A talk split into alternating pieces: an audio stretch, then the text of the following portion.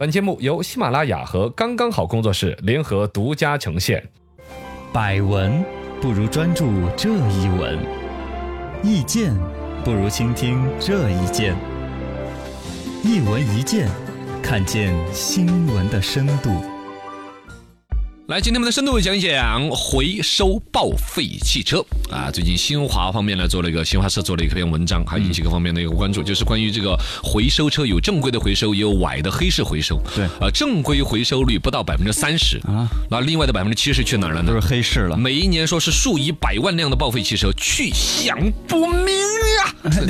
有点说唱平时戏了嗯的感还觉， 反正确实就是让人担心呐、咬牙切齿 的这玩意儿，因因为它去向不明，很有可能就重新翻新呐、当新车啊，在路上卖啊、路上跑啊之类的，哦还有是吧安全问题但是就是挖出来之后说有黑市交易，但其实网友从网上的事情都说，哎，我也想去黑市，嗯，这个东西儿啊，就让人更是担忧了。来，我们潜个水吧。深度十米。为什么网友会支持报废汽车的黑市呢？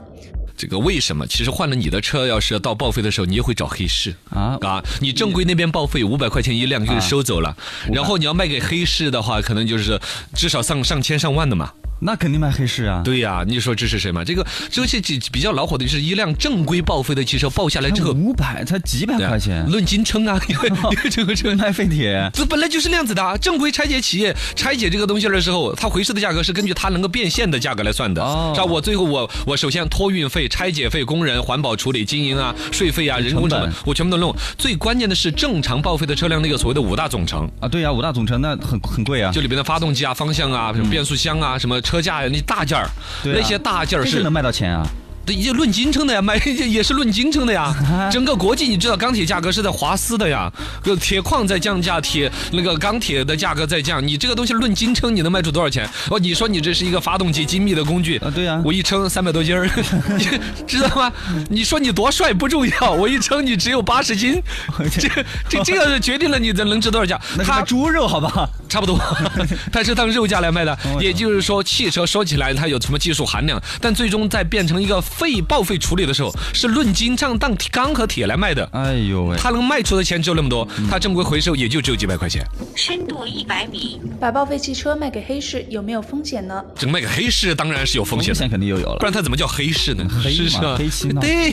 黑吃黑多的很啊！哎，这个真说是你，比如说你的车子你想着报废了，报废给那些黄牛党那些，哎，他比如说这儿只只给你五百块钱，那儿给你五千，甚至一万五、两万都有可能。对但是黄牛党他拿去之后，你就想他能够给你两万块钱，他就得卖出三万块钱，哦，三万块钱接手的人就要把它捯饬卖出四万块那钱。再利用呀、啊其实它就变成了是一台仿佛是可以在路上跑的新车一样的在卖嘛。这种东西一般是往农村啊、山区里边买哦，嗯它是有安全隐患的，它拿去开出一个交通事故。而一个我们可以想象，你也到去山区去旅游啊，你也到处啊，你路上跑一个对面你的 车 那好吓人啊你的上一台车向你直冲 而来，这个这个一头的 嗯对啊，这个节这个故事有点戏剧性哈，但它是有那种可能性的。你路上跑的这种我们卖出去的这种崴的二手车旧车嗯越多，其实我们在路上行车的交通安全隐患肯定会越来越大。特别是那种出了事儿的，而且你没有去那个公安机关去主动注销的话，这个就是担责的一层了嘛对，法律方面的一个风险嘛。你的这个车子没有注销，如果说他卖给了黄牛的，黄牛的卖给别人，出了交通事故，他要找车原车主找到你这儿来。对如果那个开车那个人跑了呀，啊因为他没有没有本本儿了，最后找责任要拎到你的头上都有可能的。对，有很大的风险哦了。。包括这个汽车的这个五大总成，它上面其实是有那个叫什么什么车辆车识别码嗯啊，对啊，那一串儿那个那个身份证字母一那个样啊，这个东西就算你这这它重新去改装了，换了颜色，加了个新的车壳，怎么怎么样，一旦发生了交通事故，最后一追溯都可以找得到你最开始登记在案的那个车主的。所以卖给黑市风险是很大就的。法律你还一直要担责任，你的车一直没开几年了，嗯但路上制造各种情况给你都有可能。报废汽车给谁都好像是个问题，那国外是如何处理的呢？这个国外肯定是人家有先进的经验的嘛，啊因为汽车文化人家那边先搞起来。嗯对呃，关于这个报废汽车的一个处理的情况下，其实我们国内国外最大的一个区别就是那个所谓的五大总成怎么弄的问题。我们国内是不，刚才论斤称嘛不不能卖那个对，总可以卖，感觉论斤卖， 但是你不能当这个本身是一个零件儿、一个机器在怎么那些。嗯像国外很多的一些经验是没有禁止出售这个五大总成的哦，它可能就有一套严格的检查了对。五大总成拿来，我比如说还能拿个用嗯敲一敲啊，嘣儿嘣儿嘣儿，咚咚咚，当当当，就就就 就还没祖孙没有啊呃，？对呀、反正就敲看它，比如说本身是否还可以再利用，对它有一套严格的管理和监督的流程，以至于这些五大总成在整个车到了报废的年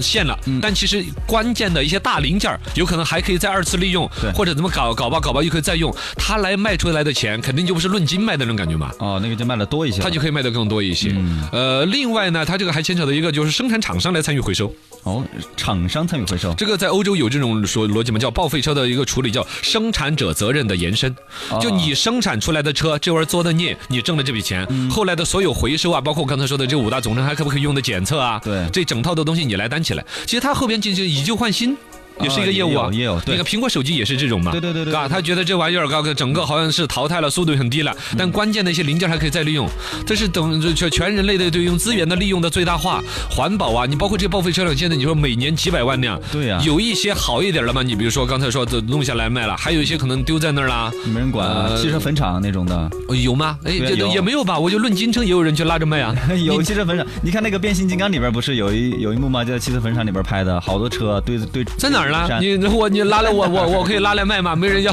那个东西论斤卖都卖得出钱呢。哦，是吧？不知道它变现成本的问题，嘎、嗯呃，反正这个说啊，不管怎么讲，中国的这个汽车数量现在是越来越多，嗯呃，报废车辆的数量也是在大分的呃大幅度的增加，没错啊、怎么更好的去处理这些报废的车辆？你简单的把这个选择题丢给一个普通的一个车主是很难抉择的，对嗯包括你我在内，那儿一个人说的是来两万块钱我收你这个车，那儿说是五百、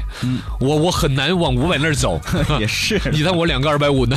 是吧对呀啊是这个这个价格杠杆儿金价这些，但是从我们老百姓的角度来说，本身这套逻辑还没有严格的让我们有更好的方式去啊把它报废到更值钱之前，可能还是只能忍痛割爱的，嗯五百就五百了，啊，因为你如果后边出了法律责任呢，出个交通事故啊，对啊，还 大家好，我是伍佰。就给你了，我就给你了。